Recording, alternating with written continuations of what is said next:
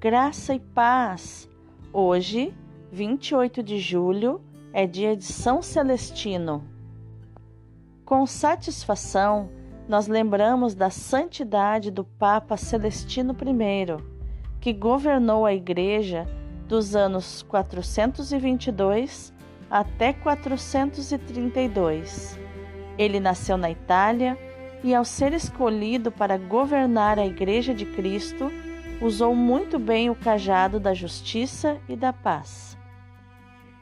No tempo dele havia a autossuficiência do pelagianismo, que, embora condenado no Concílio de Cartago, perdurava querendo contaminar os cristãos, pois afirmava uma autossalvação.